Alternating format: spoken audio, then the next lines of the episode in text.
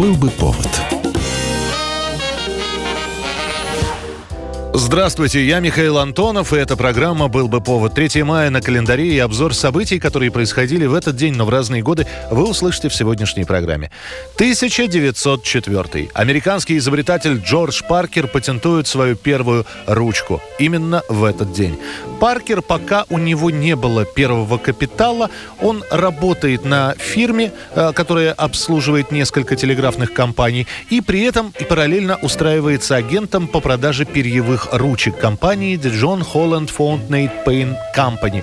Главные покупатели этих ручек – студенты. На письменные принадлежности периодически поступают жалобы. Паркер забирает ручки, сам их чинит и позже возвращает снова студентам. В конце концов Джордж решает, что ему нужно искоренить эти неисправности вместо того, чтобы только устранять их. Поэтому, вооружившись своим знанием механизмов, Паркер проектирует и, наконец, собирает собственную перьевую ручку. Сначала одну, потом вторую, десяток и начинает их продавать.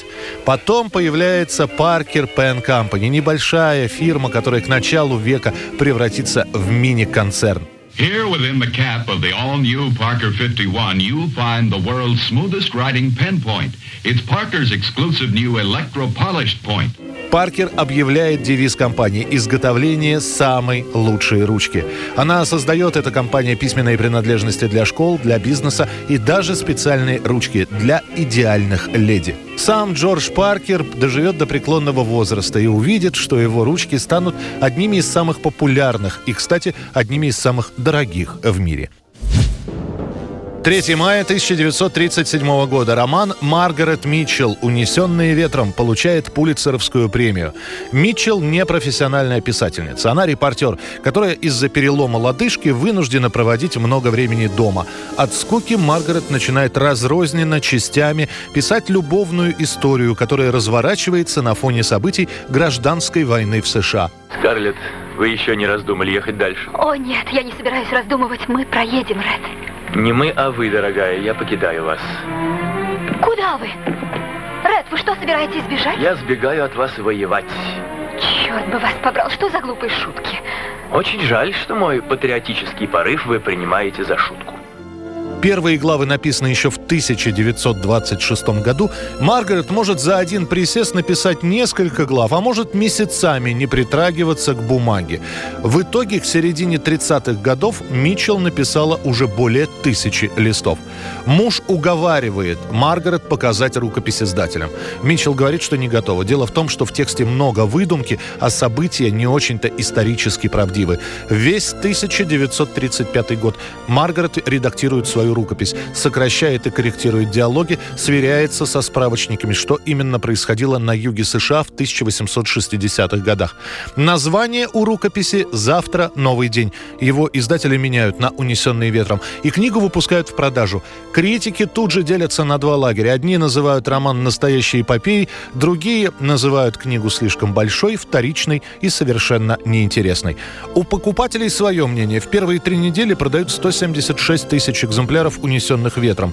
Через год 1 миллион 176 тысяч. А за первые 10 лет только английский оригинал разошелся тиражом в 3,5 миллиона экземпляров. Феноменальный успех для писателя-самоучки.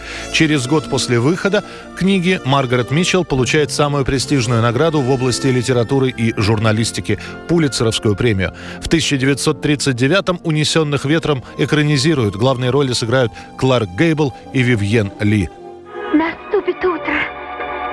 Завтра будет совсем другой день. Несмотря на многочисленные просьбы поклонников, автор «Унесенных ветром» Маргарет Митчелл больше не напишет в своей жизни ни одной книги. 1939 год, 3 мая. В Советском Союзе появляется новый нарком иностранных дел. Им становится один из ближайших соратников Сталина, Вячеслав Молотов. Для друзей просто Вяча. С предыдущим наркомом Максимом Литвиновым у Молотова практически открытая вражда. В мае 1939 года Молотов при всех на собрании обвиняет Литвинова в головотяпстве. Дескать, не ту линию выбрал Максим Максимович при проведении переговоров с британцами и французами. Дальше еще больше. Молотов докладывает.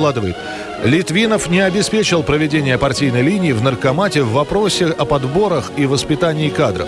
Народный комиссариат иностранных дел не был вполне большевистским, так как товарищ Литвинов держался за ряд чуждых и враждебных партий и советскому государству людей. Конец цитаты. В итоге Сталин не выдерживает. Ввиду серьезного конфликта между председателем Совета народных комиссаров товарищем Молотовым и наркоманделом товарищем Литвиновым, возникшего на почве нелояльного отношения товарища Литвинова к Совнаркому Союза СССР, товарищ Литвинов обратился в ЦК с просьбой освободить его от обязанностей Народного комиссара иностранных дел. ЦК ВКПБ удовлетворил просьбу товарища Литвинова и освободил его от обязанностей наркома. Новым народным комиссаром иностранных дел назначается по совместительству председатель Совета народных комиссаров Союза СССР товарищ Молотов. Подпись «Сталин».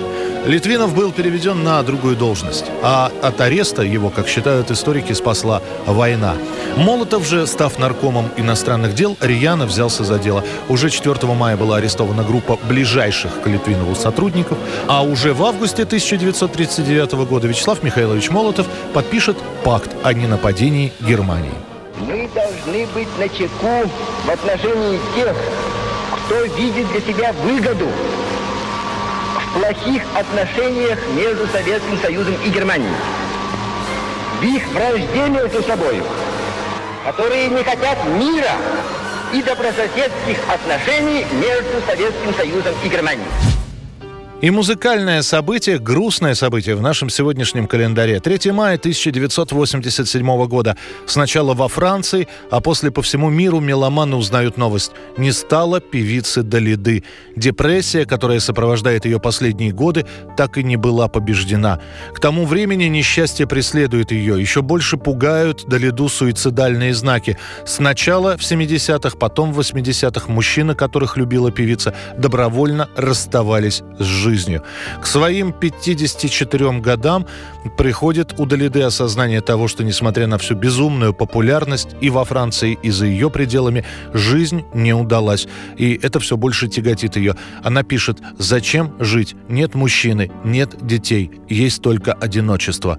Утром 3 мая прислуга в доме находит тело своей хозяйки. Рядом снотворное, виски и записка «Жизнь для меня стала невыносимой. Простите меня. Это была программа «Был бы повод» и рассказ о событиях, которые происходили в этот день 3 мая, но в разные годы. Очередной выпуск завтра. В студии был Михаил Антонов. До встречи. «Был бы повод»